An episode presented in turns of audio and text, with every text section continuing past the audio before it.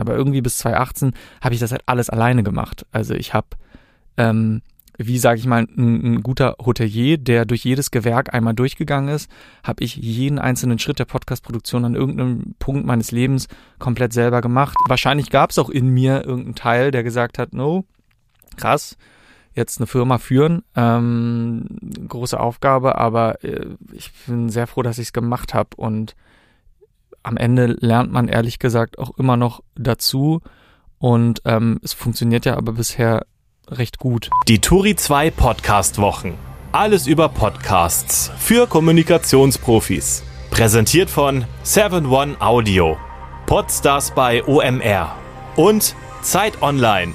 Online unter turi2.de slash podcastwochen. Turi 2 Jobs Podcast. Deine Karriere beginnt hier. Herzlich willkommen zum Turi 2 Jobs Podcast. Als Kind gibt er dem grünen Bärchen in der Kinderserie Captain Blaubeer eine Stimme. Während des Studiums legt er als DJ in Techno-Clubs auf und mittlerweile verantwortet Konstantin Seitenstücker mit seiner Produktionsfirma Studio Bummens Podcast-Formate wie Apokalypse und Filtercafé, Weird Crimes und Baywatch Berlin. Im Gespräch mit Turi 2 Redakteurin Pauline Stahl erzählt der 28-Jährige, dass ihm seine Erfahrung als freiberuflicher Podcast-Producer bei der Unternehmensgründung enorm geholfen hat, aber auch er ab und an Selbstzweifel hatte. Außerdem spricht er über Produktion und Kosten des Erfolgsformats Cui Bono, erinnert sich an seine ersten Podcast-Produktionen und gibt Einblicke in die Arbeit von Studio Bummens. Hallo Konstantin, willkommen im Turi 2 Jobs Podcast. Hi, vielen Dank für die Einladung. Du bist Gründer und Geschäftsführer von Studio Bummens und produzierst unter anderem Podcasts wie Baywatch Berlin, Apokalypse und Filtercafé und Weird Crimes. Hörst du dir eigentlich auch privat oder sagst du dann am Ende des Tages so, nee, kein Bock mehr, hatte ich jetzt die ganze Zeit bei der Arbeit, reicht? Doch, doch, ich höre äh, unsere Podcasts durchaus privat, ähm, weil auch ich äh, komme ja gar nicht hinterher, vor allem bei Shows wie Apokalypse und Filtercafé. Ähm, da kommt ja mittlerweile jetzt siebenmal die Woche was. Insofern äh, kann ich da so gar nicht hinterherkommen, bei allen anderen Shows auch gar nicht. Ähm, deswegen tatsächlich, und das ist eine total ähm, eigentlich unspektakuläre Antwort, aber höre ich auch ganz, ganz viel privat im Podcast-Konsum halt unsere Shows, um irgendwie mit allem auf dem Stand zu sein. Bevor wir noch ein bisschen mehr über das Podcast natürlich und deinen Job an sich sprechen, wollen wir dich erstmal noch ein bisschen persönlich kennenlernen. Unser Gast als Mensch. Wir sind ja bei Turi 2 gerade noch mitten in den Podcast-Wochen. Ähm, deshalb gibt's jetzt erstmal zehn Fragen bzw. Sätze zum Beenden aus unserem Audio-Fragebogen für dich. Erster Satz. Wenn ich an meine Kindheit denke, höre ich. Ähm, natürlich ganz klassisch, wie so viele das beantworten würden. Drei Fragezeichen, Kassetten, die ich unglaublich gruselig aber oft fand und äh, rückblickend gar nicht weiß, warum ich die dann immer wieder doch zum Einschlafen gehört habe. Ähm, das waren ja immer sehr quirky Soundscapes, die irgendwie, wie gesagt, auch teilweise unglaublich gruselig waren. Und tatsächlich ist mir letztens eingefallen, ich habe sehr viel, oder sehr viel, es gab so drei Live-CDs von Otto, unglaublich viel gehört eine Zeit lang als Kind. Ich so diese, diese Live-CDs so rauf und runter gehört, ähm, weil das irgendwie, I don't know, ich kann dir nicht erklären, warum. Aber ähm, das ist auch irgendwie so ein Kindheitsding neben den drei Fragezeichen. Interessant. Meine Lieblingserinnerung ans gute alte Radio. Ähm, tatsächlich hatte ich einen ähm, kleinen äh, Kassettenrekorder oder ich, ich, weiß nicht, was, was die richtige Bezeichnung ist, so ein Kassettenradio, Kassettenradio, wenn man das technisch so sagen kann, und konnte eben da drin eine leere Kassette einlegen und aus dem Radio Songs aufnehmen und habe das so Mixtape-mäßig gemacht, was ja eigentlich wirklich ein, ein, eigentlich ein Ding noch von vor meiner Zeit sogar er ist. Aber ich habe das auch gemacht, habe viel Radio gehört und dann so Songs mir auf Kassette aufgenommen, damit ich dann eben mein eigenes Mixtape hatte. Das ist für mich auch so eine, so eine ganz alte Radioerinnerung noch. Heute höre ich am liebsten Musik von. Äh, alles abwechselnd zwischen äh, Techno, House und Hip-Hop, das wechselt sich gefühlt immer im Zwei-Wochen-Takt ab. Dann bin ich eher wieder in einer elektronischen Phase. Ähm, ich habe einen geraumen Zeitraum auch äh, elektronische Musik produziert, habe aufgelegt. Dadurch ähm, ist das immer noch drin. Und dann wieder Hip-Hop, viel älteren Hip-Hop, amerikanischen Hip-Hop. Ich bin nicht so in diesem Deutschrap-Game. Bin großer OG Kimo-Fan, aber das war's auch. Ähm, genau. Also wechselt es eigentlich immer zwischen den Genres. Podcasts höre ich am liebsten. Morgens auf dem Fahrrad. Äh, entweder auf dem Weg zum Sport oder auf dem Weg ins Büro sind meistens zwischen 18 und 25 Minuten und ähm, ist immer eine sehr gute Strecke. Auch abends auf dem Fahrrad. Tatsächlich viel auf dem Fahrrad. Mein Podcast-Tipp. Ähm, tatsächlich aktuell, äh, Spoiler, Eigenwerbung, ähm, raus, ab durch Europa. Unsere Co-Produktion mit Studio J und Audio Now, in der wir ähm, vier junge Menschen mit einem Interrail-Ticket äh, ausgestattet durch Europa schicken und sie dabei begleiten und sie dabei begleiten, wie sie diesen Kontinent das erste Mal nach Corona entdecken, das erste Mal so eine große Reise antreten, sich selbst besser kennenlernen, ihre Mitreisenden besser kennenlernen und ähm, was sage ich mal in dieser Form irgendwie ähm, ein, ein Reality-Podcast im, im, positiven, nicht trashigen Sinn, ähm, recht neues und unglaublich ja, spannend und einfach eine tolle Geschichte mit umso tolleren ProtagonistInnen. Ähm, und das packt mich tatsächlich persönlich auch sehr und ich finde es einfach unglaublich spannend, diese Reise mitzuverfolgen, weil ich nicht in der Produktion involviert war, ähm, nicht, nicht, nicht mitgefahren bin und deswegen ist es umso spannender jetzt ist dieses Ergebnis so Folge für Folge auch hören zu können. Also tatsächlich ein großer Tipp. Ich hasse es, wenn im Podcast.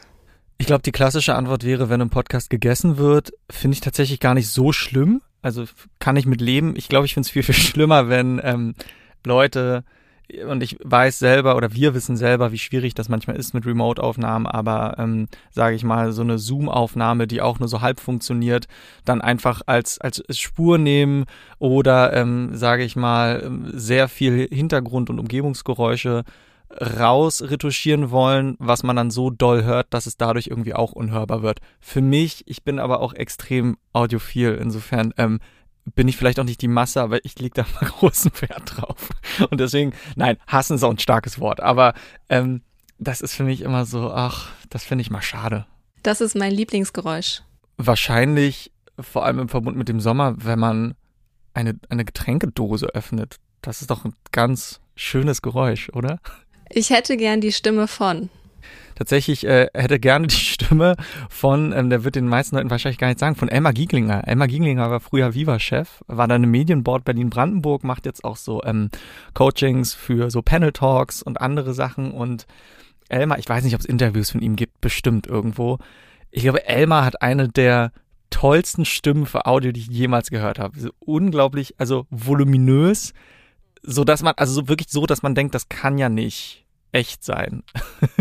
das ist eine ganz tolle Stimme, wirklich. okay. Letzter Satz. Diese Musik soll auf meiner Beerdigung laufen oder nicht laufen?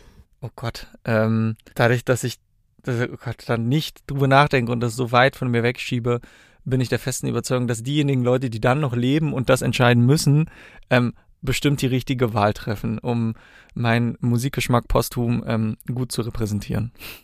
Wir hoffen es mal. Wenn man dich googelt, was ich natürlich getan habe in der Vorbereitung, kommen da einige Einträge, in denen du als Schauspieler, Synchronsprecher und oder Hörspielsprecher bezeichnet wirst, mit einem Foto, auf dem du noch sehr, sehr jung bist. Was hat es damit auf sich? Das Foto ist immer sehr weit oben, glaube ich, auch in der Suche. Ja, das ähm, ist der, der erste Eintrag tatsächlich. Das ist der erste Eintrag, wow. Ich glaube, auf dem Foto bin ich neun Jahre alt oder zehn. Das ist wirklich äh, unglaublich alt. Das war tatsächlich, glaube ich, damals für eine äh, Sprecher in Kartei, weil ich ähm, äh, tatsächlich eine ganz kurze Zeit Kinderschauspieler war. Äh, danach bin ich ans Theater des Westens gegangen, als ähm, Les Miserables aufgeführt wurde. Da, ich glaube, da war ich neun, neun oder zehn Jahre alt. Und ähm, das war ein offenes Casting in ganz Berlin, wurden dort ähm, Kinder und Jugendliche gecastet. Und ähm, bin eben dorthin gegangen, habe die Rolle des Gavroche bekommen, der Straßenjunge.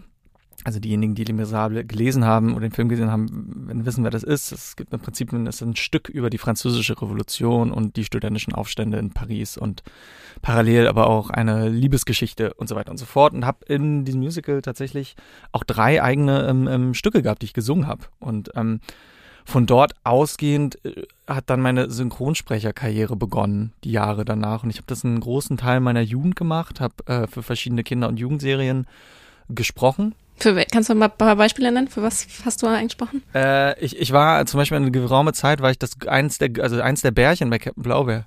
Okay, ich, war, ich war, das war mein liebstes Beispiel. Ich war das grüne Bärchen. Ich weiß gar nicht wie lange. Ich glaube so anderthalb Jahre, gar nicht so lang. Ähm, und und äh, oder in so, so, so Hollywood-Filmen, jetzt wie äh, Tropic Thunder zum Beispiel, das war so ein Film mit, mit Ben Stiller und Robert Downey Jr. Ähm, aber tatsächlich eben viel auch in Kinder- und Jugendserien, weil das war in dem Falle vom Vorteil. Ich glaube, ich so bis ich 14 oder 15 war, hatte ich immer noch eine sehr, verhältnismäßig sehr helle Stimme. Also ich habe einen sehr, recht späten Stimmbruch gehabt, wodurch ich sehr, sehr lange eben diese Kinder- und Jugendrollen sprechen konnte. Hab das viel gemacht. Und ähm, ich glaube, irgendwie unterbewusst, jetzt auch in Bezug auf das ganze Podcast-Thema und alles, was ich dann gemacht habe, hat das natürlich so, glaube ich, meinen Sinn für Audio auch irgendwie geschärft. Und irgendwie, ich glaube, wenn ich jetzt mal zurückgucke, ergibt es alles so ein bisschen Sinn, dass ich jetzt das mache, was ich mache, weil alle Dinge, die ich dann doch länger und mit einer gewissen Passion und Spaß gemacht habe, hatten tatsächlich immer mit Audio zu tun. So auch das. Ja, und die Schauspielerei, warum äh, bist du den Weg nicht weitergegangen? Ähm, ich, ich glaube ehrlicherweise, ich war einfach nicht gut genug.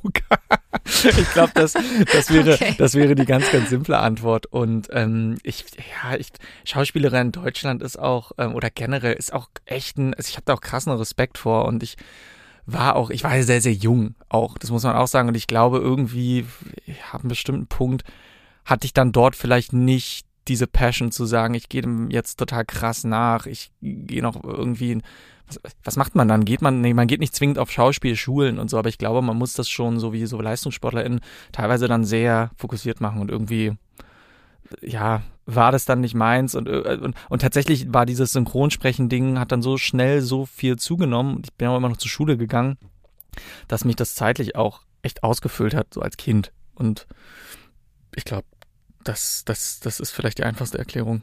Dein Vater ist ja Künstlermanager und betreut äh, unter anderem Klaas Heifer Umlauf, Daniel Boschmann, Olli Schulz, also alles auch große Podcast-Namen, mit denen du ja auch zusammenarbeitest.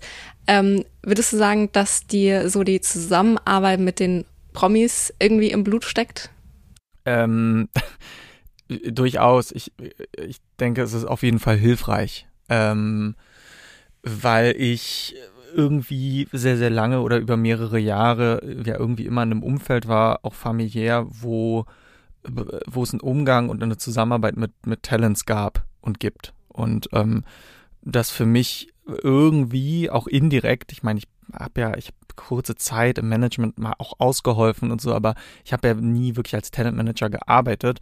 Aber ich habe das irgendwie mal alles mitbekommen oder habe so zum Beispiel Fahrerjobs dann erledigt, so für die Agentur und solche Sachen und war mit all diesen Leuten ja irgendwie immer mal äh, zu einem einen oder anderen Zeitpunkt in Kontakt. Ähm, und das hilft mir auf jeden Fall jetzt, weil wir ja ein Podcast-Netzwerk sind mit Studio Bummens, was extrem talentzentrisch arbeitet und ähm, ich das eben auch sehr verankere bei uns, so dass wir eben sagen, Talent ist absolut first und wir sind größtmöglich oder, oder sind so flexibel wie möglich. Wir ähm, versuchen extremstes Verständnis für die ganzen Kreativen aufzubringen, mit denen wir arbeiten und ihnen einfach dabei zu helfen, eine bestimmte Vision umzusetzen. Und ich finde, das sind Züge, die sich ja in einem guten Talentmanagement äh, irgendwie auch widerspiegeln. Und ja, das hat mir, denke ich, durchaus geholfen, das auf den Weg bekommen zu haben in dem Sinne. Wie sehr hängt das denn, also dein Vater hat ja, glaube ich, auch mitgegründet, ähm, aber wie sehr hängt denn jetzt das Künstlermanagement mit deinem Business zusammen?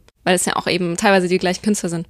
Offiziell gar nicht. Ich, ähm, wir sagen eben immer, dass wir natürlich ähm, ein, ein freundschaftlicher Verbund sind. Und mit wir meine ich eben Studio Bummens, sein Stücker Management und ähm, die Florida Entertainment. Ähm, das sind ja sozusagen auch ähm, also ne, unsere Gesellschafter beziehungsweise Minderheitengesellschafter, die also an Studio Bummens beteiligt sind auch, ähm, beziehungsweise ähm, mein Vater, mein Bruder und ich, ja, die Gründungsgesellschafter und ähm, wir arbeiten einfach alle eng zusammen, wo es geht. Und ähm, das heißt, man hat einen kreativen Austausch. Das heißt, ähm, man hat natürlich irgendwie Zugänge zu bestimmten Menschen, zu bestimmten Ideen, zu bestimmten Geschichten.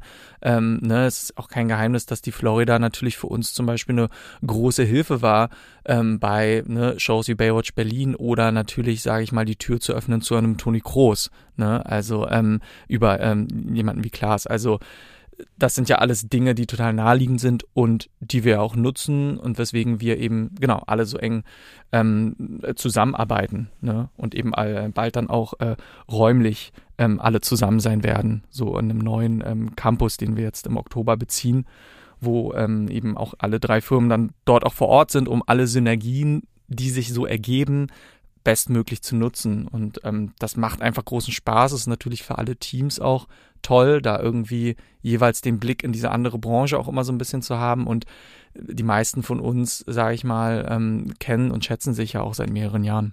So, du hast jetzt schon gesagt, äh, deine Leidenschaft für Audio hat irgendwie schon sehr früh angefangen. Aber wie bist du dann letztendlich zum Podcasten gekommen? Weil auch damit hast du ja schon recht früh angefangen. Ja, also sag immer, ich bin Audio-Producer, bin ich schon sehr viel länger. Ähm, Podcast-Producer seit sechs Jahren. Ähm, also, äh, um nochmal diesen Schritt zurückzugehen, ich glaube, meine ersten Schritte, so was Audio-Producing anging, habe ich so mit 14 oder 15 irgendwann gemacht, weil ich mich dort das erste Mal mit DAWs, das ist die Abkürzung für Digital Audio Workstations, glaube ich. Äh, jedenfalls äh, Schnitt- und Musikprogramme, so wie Logic, Ableton und andere, mit denen man eben Musik produzieren kann, mit denen man Audio schneiden kann und so weiter und so fort hat diese ersten Schritte als Jugendlicher gemacht, mir das irgendwie alles selbst beigebracht, ähm, habe dann während meines Studiums das irgendwie weiter intensiviert, habe eben angefangen, so ähm, also elektronische Musik, also Techno zu produzieren, habe in den folgenden Jahren ich mit meinem Bruder ein Studio selbst gehabt, dann wo wir etliche so Vintage Synthesizer und Drum Machines stehen hatten, wo wir ähm, äh, Platten produziert haben, die selbst haben pressen lassen, die ähm, rausgebracht haben. Wir haben in, in Techno-Clubs gespielt, so. Also das, das war auch ein Teil meines, meines Lebens oder Anfang meiner Zwanziger. Ähm, und all diese Sachen haben, glaube ich, also haben mein Verständnis für Produktion, für Autoproduktion extrem geschärft. Und ähm, dann war es eben in 2016 so, ähm, dass ich zu dem Zeitpunkt Werkstudent war bei Radio Fritz und ähm, aus von sorgfältig wurde fest und flauschig. Und damit wechselte auch die Produktion von Radio 1 zu who knows how to do it. Und ähm, das war eben auch der Punkt, wo, an dem Ansa mich dann gefragt hat, ob ich das nicht machen könnte, so diese Produktion. Und da hat dieser Weg für mich angefangen, dass ich auch ehrlich gesagt damals 2016 hatte auch ich keine Idee davon, was Podcasting ist. Ich ähm, kannte sanft und sorgfältig. Mir war bewusst, was für eine riesigen Radioshow das ist, wie unglaublich erfolgreich das auch damals als Podcast bei Radio 1 schon war. Ich glaube, der ne, meistgeladenste Podcast deutschlandweit.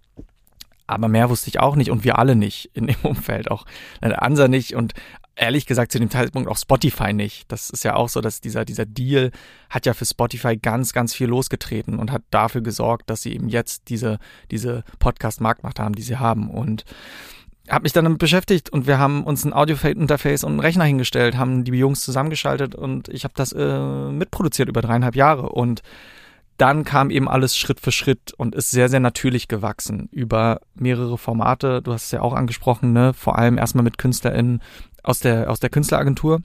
Also von Seidenstücker Management. Wir haben mit Markus Kafka für Live Nation ein Interviewformat gemacht. Wir haben mit Christiane Stenger und Samira El-Wasil Sagt niemals Nietzsche produziert für Audible. Wir haben einige Staffeln des kleinen Fernsehballetts produziert mit Sarah Kuttner und Stefan Niggemeier. Und ähm, in 2018 kam dann Pardiologie, was glaube ich für uns nochmal so ein Knackpunkt dann war.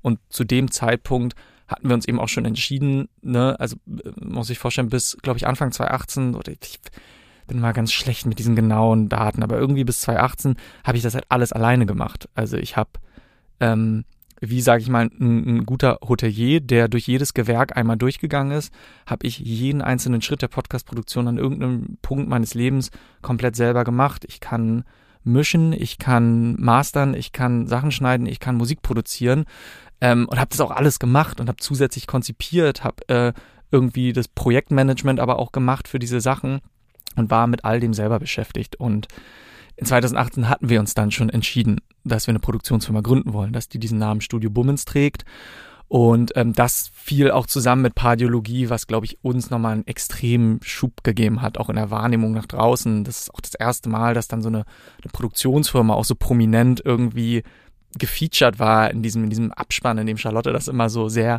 sehr deutlich auch ausgesprochen hat. Ähm, und von da ist das eben den Weg gegangen, den wir jetzt gegangen sind. Das war jetzt natürlich mehr als wie bin ich zu Podcast gekommen, aber ich glaube, das war so diese ganze Bewegung dahin.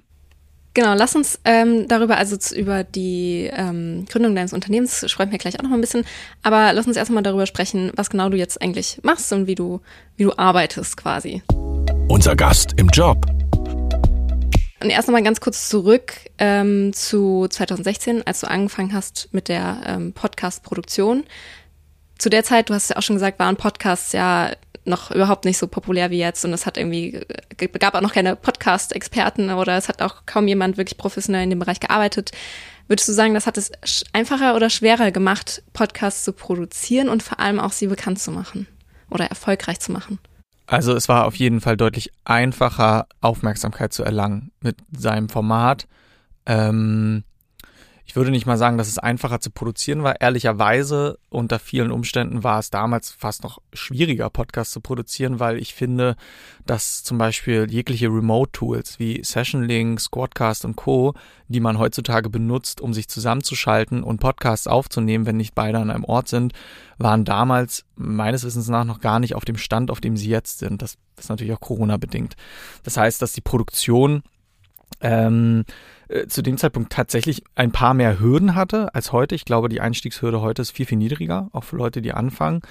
Ähm, Aufmerksamkeit hat man viel, viel schneller bekommen. Also ähm, so diese ganze Zeit, so 2016 bis, ich sag mal 2019, 2020, war noch ganz, ganz anders. Ich habe das Gefühl, ab 2020, natürlich auch bedingt durch die Corona-Pandemie, dadurch, dass viele dann zu Hause saßen irgendwie, ähm, wir selbst haben ja auch einige unserer erfolgreichsten Formate inmitten dieses ersten Lockdowns gestartet. Also ne, Apokalypse im Filtercafé ist im Lockdown gestartet, einfach mal Luppen ist im Lockdown gestartet, gehören zu unseren irgendwie vier wichtigsten Shows, die wir mittlerweile haben.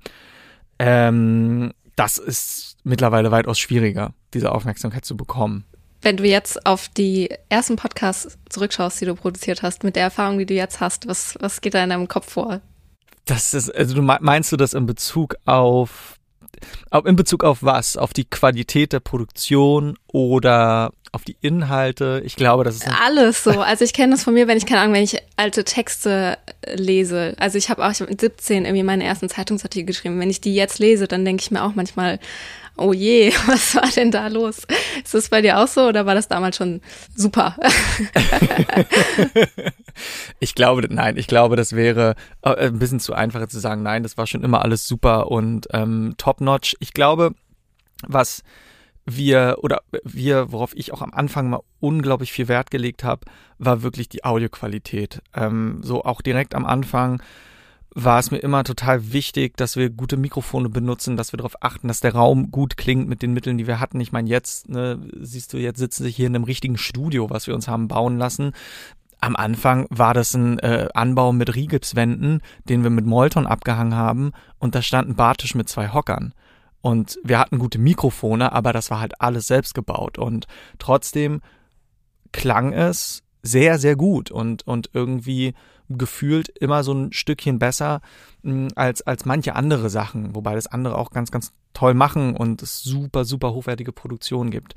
Ähm, ich glaube, was der größte Unterschied jetzt ist, dass wir viel mehr Kapazität haben, auch durch die äh, wunderbaren Leute, die bei und für uns arbeiten, viel mehr Spielereien in unsere Shows einfließen zu, einfließen zu lassen. Jeder, der eine Folge Baywatch mal gehört hat, Baywatch Berlin, er wird wissen, diese kleinen Mini-Hörspiele, die es teilweise da drin gibt, diese Trailer in Anführungszeichen, die dann aber doch eine Minute dauern und irgendwie auch voller kleiner Audio-Gimmicks sind. Ähm, Shows wie Weird Crimes, die irgendwie, sag ich mal, die, die, diese Shows ein Hybrid aus narrativen Storytelling und Talk-Podcast und wird in jeder Folge mit neuer Musik komponiert. Ähm, aber das ist natürlich auch geschuldet der Teamgröße, die wir jetzt haben. Wir sind 18 Leute und natürlich sind wir jetzt viel fähiger zu sagen, wir stecken mehr Energie ins Detail und toben uns in Anführungszeichen auch aus und das machen wir auch gerne. Und ich glaube, das sind oft auch bei uns die Sachen, die, sage ich mal, dann noch mal fünf Prozent am Ende ausmachen und, und die hoffentlich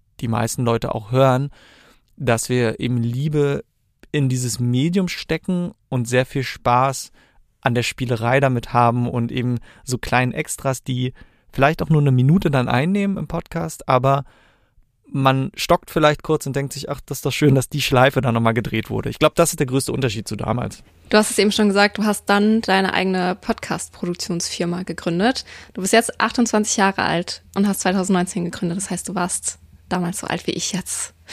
Wie ist es in so jungen Jahren, also gerade 25, ähm, ein eigenes Business zu gründen und Geschäftsführer zu sein? Ich glaube, es ist nicht viel anders, als mit 40 Jahren Geschäftsführer zu sein. Ähm, dadurch, dass das eben alles so natürlich zusammengewachsen ist und ich sag mal von Schritten vorher begleitet war, die alle Sinn ergeben haben. Also ich, ich glaube, das ist das, das größte Geschenk, dass wir nichts übers Knie gebrochen haben, auch damals nicht, sondern ne, das, das habe ich ja gesagt, ich hatte ja im Prinzip bis zur Gründung drei Jahre Zeit, um als freiberuflicher Podcast-Producer mich irgendwie total einzufinden und irgendwie zu checken, okay, was gehört alles dazu? Und auch zu lernen, was davon kriege ich vielleicht nicht so gut hin. Wofür sollten wir Leute anstellen? Ne? Das ähm, sind übrigens Dinge, die sich bis heute durchziehen. Also umso größer eine Firma wird, umso mehr Aufgaben und Dinge kommen ja auch dazu. Ich glaube, es ist nicht groß anders ehrlicherweise. Ähm, es, ich bin un, also ich bin sehr, sehr glücklich, dass ich damals gesagt habe, ja, lass uns das machen und ja, ich will Geschäftsführer dieser Firma werden und nicht aus einer Sorge, und da glaube ich, geht es vielen Leuten in diesem Alter so mit 24, 25, äh, Mitte 20 generell. Ähm, ich glaube, ich glaube, das richtige Wort ist Imposter-Syndrom, dass man sich das eben nicht zutraut. Und ähm, wahrscheinlich gab es auch in mir irgendeinen Teil, der gesagt hat, no, krass, jetzt eine Firma führen, ähm, große Aufgabe, aber äh, ich bin sehr froh, dass ich es gemacht habe. Und am Ende lernt man ehrlich gesagt auch immer noch dazu. Und ähm, es funktioniert ja aber bisher recht gut. Insofern könnte ich, ich glaube, ich könnte das gar nicht klar beantworten, was, was ist jetzt anders, das in jungen Jahren zu machen? Ich glaube, der größte oder die größte Veränderung ist, dass ich sozusagen als Produzent ähm, jedes Jahr ein bisschen weiter zurücktrete und mehr mich in so einer Creative Direction wiederfinde, was halt bedeutet, dass ich viel, viel mehr eigentlich mittlerweile ähm, Shows anschiebe, viele Erstgespräche, Erstkontakte mache, mit Talents mich hinsetze, mit denen überlege, was ist eben deine Vision, was ist die Idee, wie kommen wir dahin, ne, viel in diese Konzeptarbeit drinstecke, viel in dieser ganzen Überlegung, was wollen wir machen und warum wollen wir das machen und ähm, dann ab einem bestimmten Punkt das unsere Producerin übergeben kann und einfach weiß, die wissen dann oder können es dann eben auf Schiene bringen und dort auch halten. Ähm, das ist eine große Veränderung. So, ich ähm, hm. bin ja ganz, ganz selten nur noch wirklich in den Shows drin, außer jetzt eben bei so Baywatch Berlin oder Weird Crimes. Ihr habt ja wahrscheinlich ein recht junges Team, oder? Ich würde meinen, ja. Definiere ja. jung. Aber ja. Naja, wenn ja. du, wenn du, wenn du dein Alter anschaust und du bist jetzt Geschäftsführer und äh, Gründer dieser, dieses Unternehmens, wie ist es denn, wenn deine Mitarbeitenden ähm, genauso alt sind oder vielleicht sogar jünger sind als du? Oder äh, älter sind als du, so rum.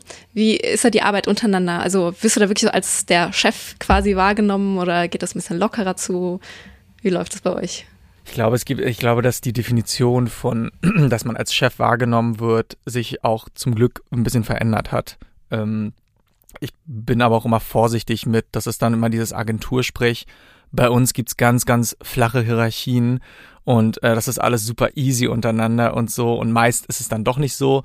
Aber ich glaube, was man sagen kann, und das würden auch alle teilen, die bei uns arbeiten, dass wir es auch mit 18 Leuten irgendwie schaffen, so eine halbwegs familiäre Atmosphäre zu halten, so in der ähm, Inputs vom Team ernst genommen werden, in ähm, dem wir so auch ein bisschen dahin kommen, dass wir eine so eine selbstlernende Organisation sind, also dass auch für bestimmte Get-togethers und solche Geschichten, da zeigt sich es ganz gut, ich mittlerweile sehr gut das ans Team übergeben kann und sagen kann, naja, ihr, ihr, wir wollen ja alle zusammenkommen und ihr seid das Team, ihr seid die, die jeden Tag miteinander arbeiten, ähm, gestaltet es, ähm, gebt doch Input, organisiert es, wenn ich was dazugeben kann im Sinne von, wer soll das dann bezahlen und so weiter, bin ich da total happy, das zu machen und freue mich dann Gast bei euch, also Gast zu sein, so und macht das nicht so top-down, so dieses, na, hier, ich entscheide das jetzt mal alles, wie das läuft und so. Ich glaube, das ist am ehesten inhaltlich so und das respektieren aber auch alle und das auch gut. Und da bin ich ja auch zum Glück nicht alleine. Da habe ich ja neben mir noch Tobi, also mein Co-Geschäftsführer und ähm, ne, man teilt sich ja auch bestimmte Sachen dann auf. Aber es ist jetzt nicht so, dass ich durch mein Alter das Gefühl hätte, dass Leute das nicht ernst nehmen. Das wäre schade. Ja, das stimmt allerdings. ähm, du produzierst jetzt irgendwie sehr viele Podcasts ähm, von anderen Menschen, aber hast ja selbst eine Leidenschaft für das Format natürlich. Hast du schon mal drüber nachgedacht, einen eigenen Podcast zu machen? Nein, auf gar keinen Fall. Warum nicht?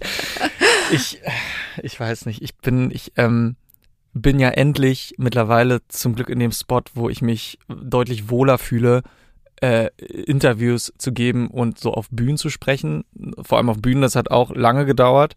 Ähm, ich bin super happy damit, so zu agieren und so halb im Hintergrund zu bleiben, wie ich bin. Ich wüsste auch nicht, also was würden jetzt Leute hören wollen in einem eigenen Podcast von mir? Ich das darf ich ja, kann ich ja alles gar nicht erzählen. Die wirklich spannenden Sachen. Also, Ah. nein, keine, nein, keine Ambition. Ich, ähm, mm, mm. Okay. ich bitte, ich bin aus, ich bin, ich bin zum Glück ausgelastet genug auch. Schauen wir mal einen Podcast von euch ein bisschen genauer an, und zwar den Kuibono-Podcast, den ihr mit äh, dem NDR und RBB ähm, produziert habt, der ja super erfolgreich ist, mehrere Preise gewonnen hat. Was würdest du sagen, macht diesen Podcast so besonders erfolgreich?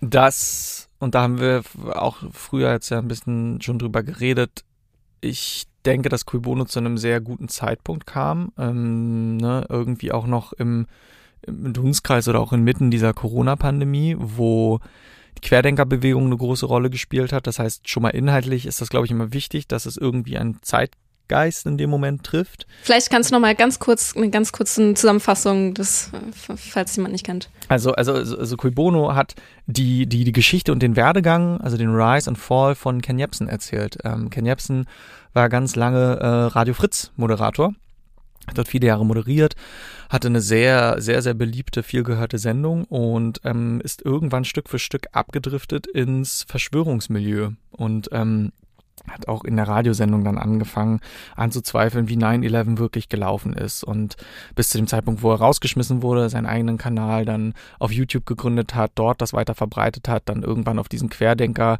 und Reichsbürger-Demos aufgetreten ist.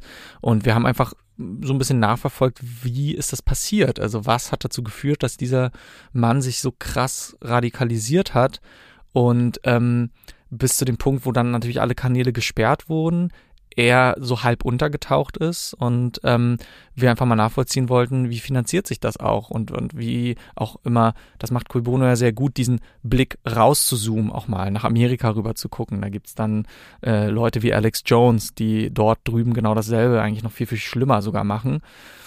Und das haben wir nacherzählt mit Kaschrau Beros als ähm, äh, auch als Producer und als Host dieses Formats, der das eben auch äh, ähm, sehr getragen hat. Ähm, und was es so erfolgreich gemacht hat,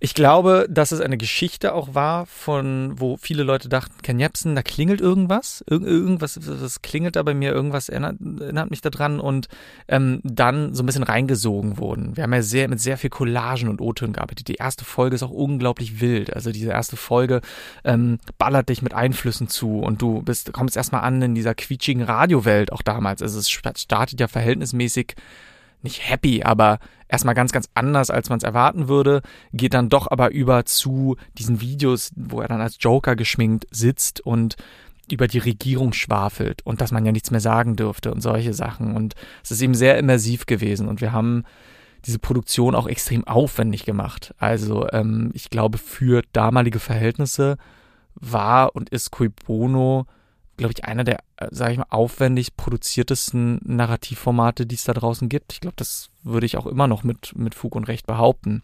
Und ich glaube, all das in Kombination hat dafür gesorgt, dass sehr viele Leute sich das angehört haben. Und es ist ja auch immer noch, ähm, das hat man ja auch an Beispielen wie dem Wirecard-Podcast gesehen, der Bedarf an guten erzählten Geschichten ist ja total da. Ähm, es ist nur einfach in Verbindung mit diesen hohen Produktionskosten schwierig, sowas Monat für Monat auch abzuliefern. so. Also in diesem Maß, in dieser Größe. So, ich meine, auch raus, ab durch Europa war unglaublich produktionsintensiv, ne? Und ähm, da muss man dann eben immer gucken, welche Chips man wann und wie setzt. Kannst du das so ein bisschen im Vergleich vielleicht sagen, was so ein, so ein Storytelling-Podcast ähm, verglichen mit, ich sag jetzt mal, einem Laber-Podcast kostet in der Produktion?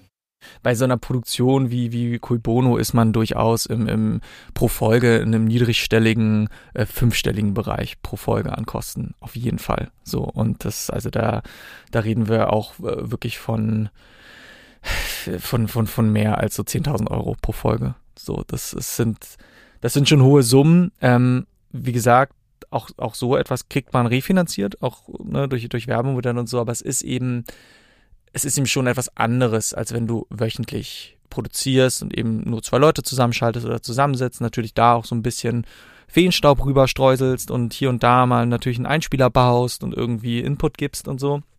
Ähm, aber das ist ja schwer zu vergleichen. Aber deswegen machen wir auch nicht so viele Narrativformate, wie wir Talk-Podcasts machen. Aber glaubst du, dass die ähm, Storytelling-Formate besser funktionieren als Talk-Formate?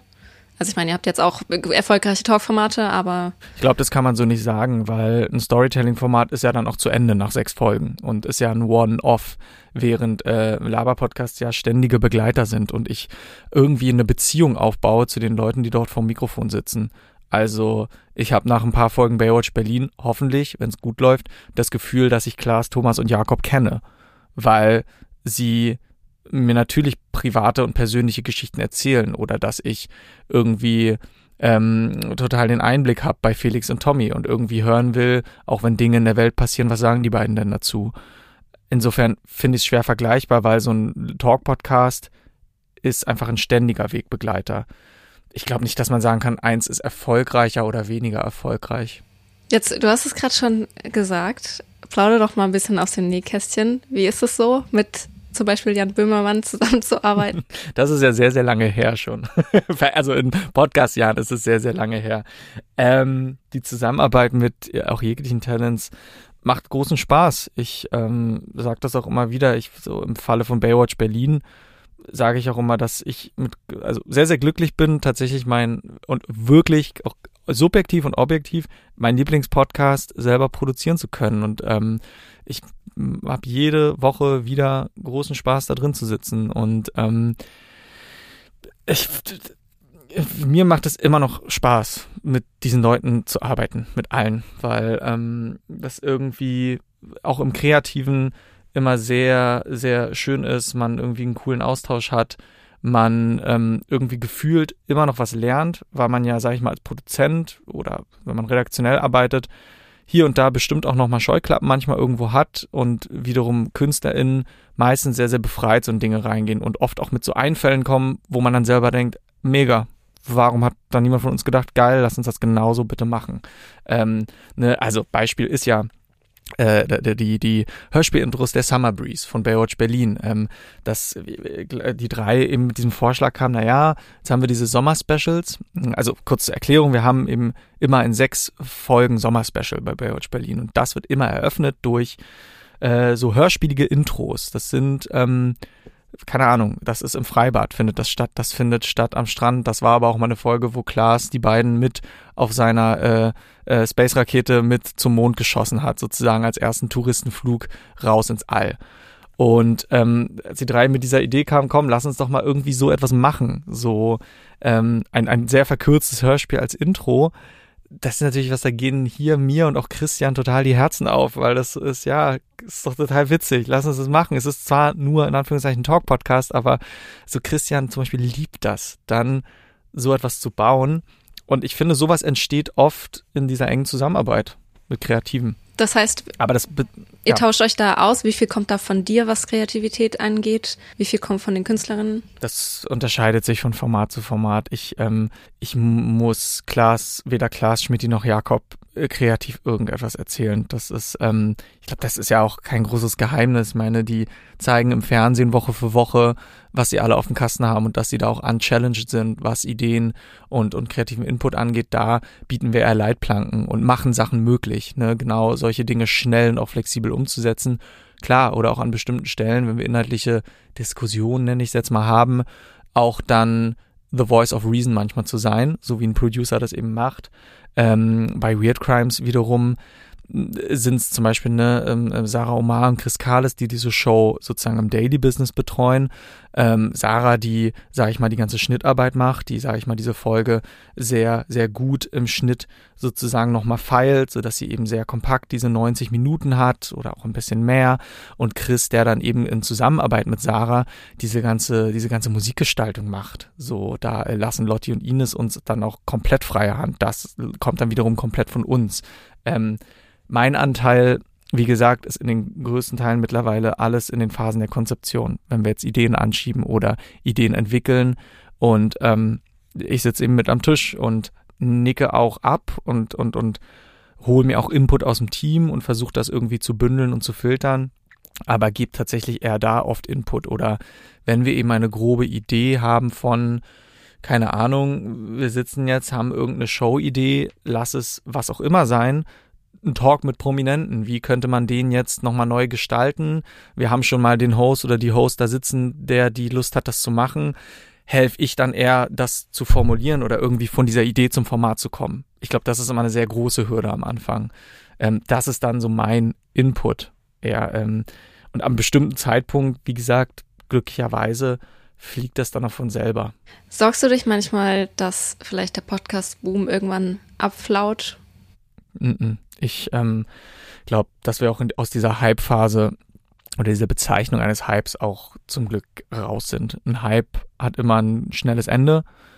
Ähm, dieser Podcast-Markt wächst jetzt seit sechs Jahren und ich glaube, dass wir auch noch einige weitere Jahre da Wachstum sehen, neue Stimmen sehen, neue Formate sehen, äh, hören. Ich rede die ganze Zeit vom Sehen, natürlich hören. ähm, insofern ist das tatsächlich keine Sorge. Ich denke, dass es sich irgendwann konsolidiert und dass irgendwann bestimmte TeilnehmerInnen des Marktes vielleicht sich auch wieder verabschieden werden und dann aber ein bestimmter Kern bleiben wird, die das auf einem guten Niveau und guten Level machen, so wie das aber in jeder Branche, die sich irgendwie mal entwickelt hat, der Fall ist. Wenn du jetzt keine Podcast-Produktion machen würdest oder nicht mehr machen könntest, welchen Job würdest du dann machen? Das frage ich mich manchmal auch und ich kann es mir selber nicht mal beantworten. Ich wäre, also ich wäre tatsächlich, äh, ja, ich müsste erstmal echt überlegen, weil ich mir im Moment gar nichts anderes vorstellen kann. Ähm, weil ich im Podcasting wirklich etwas gefunden habe, was mir von meinem Gefühl unglaublich gut von der Hand geht, ähm, wo ich wirklich in einem äh, so einem Happy Place bin, einfach mit dieser Firma, mit diesen Leuten, die hier arbeiten, die um mich herum arbeiten und den ganzen Talents, mit denen wir halt Shows machen und die Lust haben, mit uns zusammenzuarbeiten. Insofern bin ich sehr glücklich da, wo ich bin. Und das kann auch auf jeden Fall noch so bleiben. Sehr schön. Ähm, lass uns mal zum Abschluss, wir sind ja im Jobs-Podcast, lass uns mal noch ein paar, gib, mal, gib uns mal oder den Zuhörerinnen noch ein paar Tipps ähm, zum Podcasten, aber auch zu deinem Job an sich. Unser Gast gibt Tipps. Also vielleicht erstmal kurz zum Podcasten an sich. Was sind deine Tipps, wie der Podcast quasi das Publikum findet? Also wie kann man seinen Podcast bekannt machen? Das kann man nicht steuern. Podcast funktioniert extrem immer noch über Word to Mouth. Ähm, das hat Pardiologie damals gezeigt. Also natürlich gab es eine riesige Marketingkampagne von Seiten Spotifys, aber ähm, ich glaube, dieser Podcast hat sich extrem verbreitet über Weiterempfehlungen. Ähm, ich glaube, ganz am Anfang helfen Cross-Promotions viel. Also in dem Sinne, dass man sagt, wir sind zu Gast in dem und dem Podcast. Im Gegenzug kommen die Hosts aus dem und dem Podcast zu uns. Man shoutoutet sich gegenseitig und versucht irgendwie so, so ein Grundrauschen zu erzeugen. Ich glaube, das sind zwei total probate Mittel. Ähm, Videobegleitung und Teasing auf Social Media, vor allem auf TikTok, wird immer wichtiger. Stichwort Social Media, weil wir merken zum Beispiel bei Turi 2, dass Instagram beispielsweise nicht gut funktioniert bei Podcasts. Welche, außer TikTok, was würdest du sagen, welche Plattformen sind super wichtig für Podcasts? Ich glaube, das muss ich mal ein bisschen rauskristallisieren jetzt, weil auf der Suche sind wir auch immer noch ein bisschen, das können die Kolleginnen von OMR bestimmt viel, viel besser beantworten. Da gab es einen tollen Beitrag zu TikTok beispielsweise, inwiefern TikTok anscheinend den Spotify-Algorithmus zum Beispiel triggert und man eine Show darüber nach oben spülen kann. Ich glaube, YouTube sollte man nie komplett außer Acht lassen. Ähm, man kann natürlich immer überlegen, auch eine Show komplett mitzufilmen und sie immer mit Video auf YouTube zu veröffentlichen. Dann sind wir aber wiederum bei Video-Content. Und ich persönlich, als so Audio-Nerd, ähm, mir fehlt dann natürlich immer der Podcast an sich wiederum. Aber kann man nicht beides machen? Also man kann ja das, das Video bei YouTube veröffentlichen, kann die Klar. Audiospur bei Spotify zum Beispiel. Ich glaube nur, äh, weißt du, was dann halt passiert? Manchen Leuten, ich glaube, dass manche Leute anders performen. Also wenn ich jetzt wüsste, dass hier drei Kameras auf mich gerichtet sind, würde ich mich anders geben, ich würde anders sprechen und ich wäre ein Stück weit limitierter, als wenn wir eben einfach so sprechen oder ich dich, ich sehe dich jetzt natürlich auf dem Bildschirm gerade, aber als wenn wir uns nur hören würden. Und das ist ja das, was diesen Zauber von Podcasting ausmacht. Ich glaube, daher kommt da meine Hesitation jetzt zu sagen, jede Bummens-Show, die es gibt, werden wir jetzt auch in Gänze komplett mit Video ausstrahlen. Aber YouTube ist dafür natürlich wichtig. Ich glaube, dass diese generell, diese Begleitung mit Bild und Video schon einen wichtigeren Part auch nächstes Jahr einnehmen wird, noch für Podcast-Formate. Das sieht man ja jetzt schon so. Weil du erreichst, also du erreichst, äh, das abzuschieben, du erreichst natürlich noch, doch nochmal eine neue Audience, die jetzt eben nicht schon in diesem Audiomarkt drin ist. Gib uns mal wirklich jetzt zum Abschluss noch ein paar Einblicke in euer Unternehmen, in deine Arbeit. Ähm, was gibt's da für verschiedene Berufsbilder? Was gibt's für Aufgaben? Ähm, größtenteils natürlich Producerinnen. Ähm, so, das sind zum einen, das ist eigentlich halb halb bei uns. Wir haben Producerinnen, die sind ähm, eine eine perfekte Mischung aus Projektmanagerin, äh, irgendwie Redakteurin und eben tatsächlich ganz klare so auch also Aufnahmeleitung und und, und den Producerinnen. Ich finde ja der Producer-Begriff ist irgendwie schwer einzugrenzen. Ähm, die halten den engen Kontakt zu unseren Hosts, die ähm, sorgen dafür, dass die Aufzeichnungen stattfinden, die machen die Nachbereitungen, wenn es eben Schnitte gibt, ähm, setzen die sich an den inhaltlichen Rohschnitt, so ähm, sind natürlich auch in der Konzeption schon mit dabei und sind im Prinzip diejenigen, wenn ich jetzt nachts um drei aufwache und fragen müsste, okay, hey, warte mal, wo stehen wir jetzt aktuell gerade bei dieser Show, sind die total nah dran und betreuen, betreuen die Formate. Dann gibt's unsere Tech-Producer, ohne die das hier nicht so laufen würde, wie es läuft, weil die einfach einen unglaublichen Job machen, ähm, weil die eben für den ganzen technischen Aspekt zuständig sind. Die finden Lösungen, wenn jemand nicht im Studio ist sei es, dass irgendwelche Setups irgendwo hingeschickt müssen, sonst wie, die nehmen hier auf, die schneiden, mischen, mastern, die produzieren Musik, produzieren Einspieler, wenn wir so Spielereien machen wie die Podcast Games, ähm, das war die Game Show, die wir für Spotify gemacht haben, sorgen Christian und sein Team dafür, dass hier die Buzzer funktionieren, dass wir eine Bildschirmlösung für bestimmte Dinge haben, die man sehen muss, also alles, was wir jemand Spielereien und sonstigen Krams und so überlegen, müssen die halt umsetzen und halt möglich machen. Und das machen sie wirklich mit Bravour. Und ähm, das muss man wirklich sagen, die haben einen riesengroßen Anteil daran, dass unsere Formate diese Qualität haben, die sie haben. Und ähm, dann gibt es eben noch ähm, äh, ja eine, eine Person bei uns, Bettina, die diese Brand Partnerships betreut, die also sage ich mal Sachen, die die äh, nicht in einer externen Vermarktung bei uns sind. Also wir arbeiten viel mit 7-One äh, Audio zusammen und und OMR. Und die Shows, die dort nicht liegen, da kümmert sie sich drum, ne, dass da eben Werbebuchungen reinkommen und ähm, gemacht werden. Ähm, es gibt unsere ganze, unsere, unser Backbone, das ist jetzt weniger spannend, also Admins, Geschäftsführung, Tobi und ich, äh, Lauma, die bei uns die Finanzen macht, ohne die Tobi und ich wiederum manchmal sehr aufgeschmissen werden, weil die den Laden zusammenhält.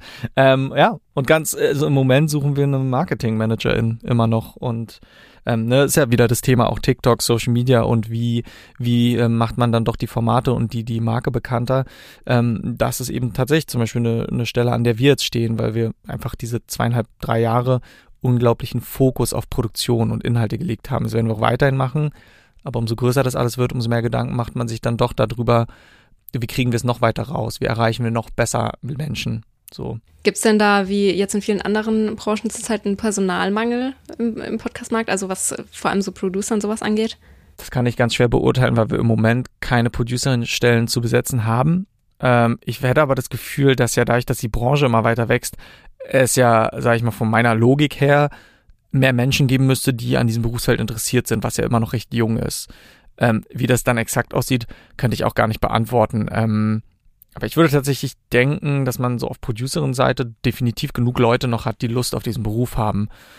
Aber äh, ja, vielleicht ist diese ganze Arbeitsmarktsituation im Moment generell etwas angespannter als sonst. Das höre ich ja auch von, äh, von anderen Seiten. Äh, allerletzte Frage. Als Producerin, was muss man mitbringen? Welche Skills muss man haben für, bei euch? Vielleicht auch so ein bisschen ähm, persönlich, dass man bei euch reinpasst sozusagen. Liebe fürs Audiomedium und ein Verständnis für die Sachen, wie wir sie machen und in welcher Art und Weise wir sie machen und dass wir eben, das haben, habe ich am Anfang gesagt, durch dieses talentzentrische Arbeiten, dass man, sage ich mal, diese Liebe am, am Medium mitbringt, die Liebe an Inhalten und Kreation, gleichzeitig, glaube ich, an manchen Punkten fähig ist, sich inhaltlich ein kleines Stück wiederum auch zurückzustellen, weil wir mh, bei Producerinnen bei uns nicht wie klassische RedakteurInnen arbeiten können, die, sage ich mal, wie in größeren Institutionen den Talents wiederum sagen, nee, das wird jetzt so gemacht, das schneiden wir jetzt raus, wir entscheiden das jetzt so, das funktioniert bei uns gar nicht. Also ähm, Talent is King, ob das Talent äh, Keschrau Beros heißt oder ähm, Ines Anjoli oder Klasse vor Umlauf, also ob jetzt äh, sehr bekannt oder ne, wir, wir sagen ja auch, dass JournalistInnen, die mit Geschichten zu uns kommen, behandeln wir auch als Talents, weil wir sagen, okay, das ist deine Geschichte, du setzt sie mit uns um, du bist das Talent. Und ähm, ich glaube, diese Fähigkeit, damit umzugehen, ist sehr, sehr wichtig. Ähm, und eben, ich, aber das betrifft auch so viele Berufe zu, aber einfach natürlich diesen Drive zu haben, hier geile äh, Formate zu erschaffen und dafür sich ins, ins, ins Zeug zu legen. Und ähm, ich glaube, das hängt auch immer nicht nur damit zusammen, man muss jetzt tausend Ideen mit an den Tisch bringen, aber ähm, glaube ich natürlich so eine gewisse Organisiertheit, Strukturiertheit und ähm, so, so eine gute, einfach eine gute Work Ethic haben und Bock, Bock haben, sage ich mal, dass ein Format so gut wie möglich werden kann, nicht egal, was es dafür erfordert, weil man immer aufpassen sollte, dass dabei niemand ausbrennt oder sonst irgendetwas. Aber ich glaube immer den Willen, so eine Extrameile zu gehen. Immer eben diese 5% nochmal oben drauf zu packen. So. Und die eine Schleife vielleicht doch nochmal zu machen, damit es richtig, richtig gut wird. Alles klar. Vielen, vielen Dank, Konstantin. Danke dir. Es war sehr schön. Turi 2 Podcast. Abonnieren Sie uns unter turi2.de slash podcast sowie bei Spotify, iTunes, Deezer und Audio Now. Die Turi 2 Podcast Wochen. Alles über Podcasts für Kommunikationsprofis. Präsentiert von 7one Audio. Podstars bei OMR. Und Zeit Online. Online unter turi2.de slash podcastwochen.